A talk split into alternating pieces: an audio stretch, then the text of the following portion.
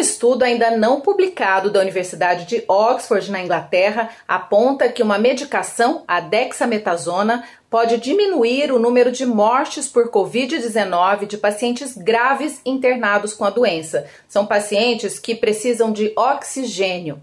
Mas será que a gente já pode comemorar esse resultado positivo? Até que ponto? É sobre isso que eu converso com o professor Luiz Carlos Dias. O professor é titular do Instituto de Química da Unicamp. Esse estudo, está todo mundo em alvoroço, o mundo em alvoroço hoje, em função desse estudo que promete é, uma sobrevida melhor né, para os pacientes, para os casos graves de Covid.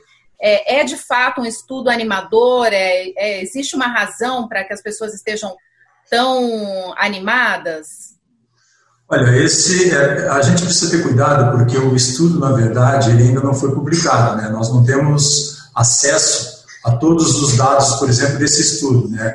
Isso, essas informações foram colocadas em uma conferência para a imprensa e as informações que nós temos é que foi um estudo randomizado, ou seja, os pacientes foram escolhidos de forma aleatória.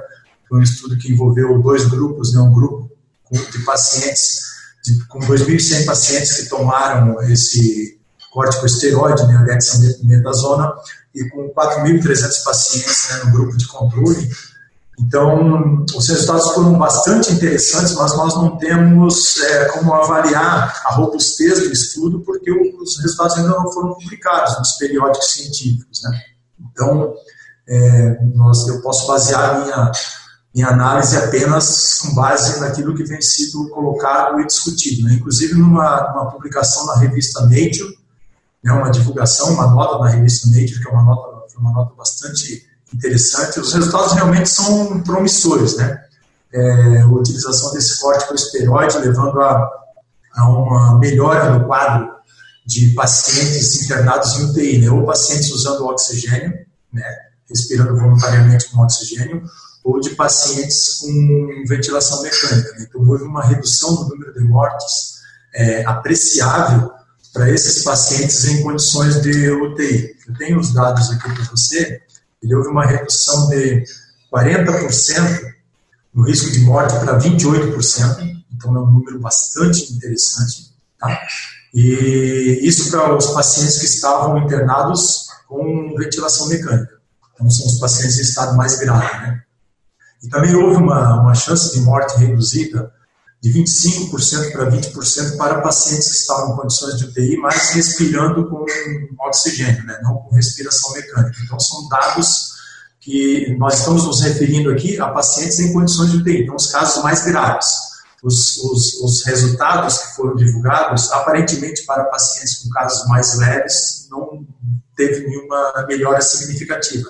Então, eles são mais interessantes realmente para pacientes, aqueles que mais precisam, né, que são em condições de UTI, que são os casos mais graves que a gente pode observar. Né?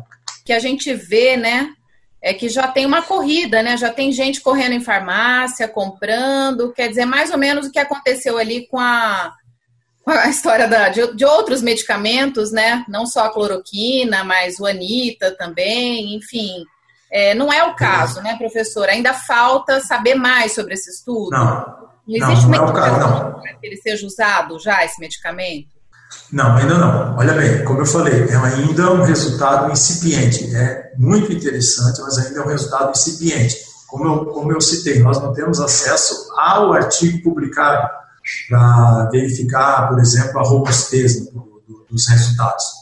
Mas é, não adianta as pessoas correrem para a farmácia, porque, inclusive, uma das conclusões do trabalho é de que a dexametasona que é esse corticoide, ela não tem um efeito de proteção, ela não tem um efeito profilático.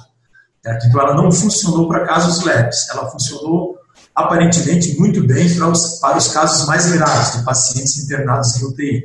É preciso ter muito cuidado, porque nós estamos falando de um corticosteroide, né? um corticoide, a dexametasona. Ela é um imunossupressor. E imunossupressores não podem ser utilizados, sabe, sem recomendação médica. Eles inibem, por exemplo, algumas é, células do nosso organismo que são chamadas células citotóxicas, né? células T, células CD8.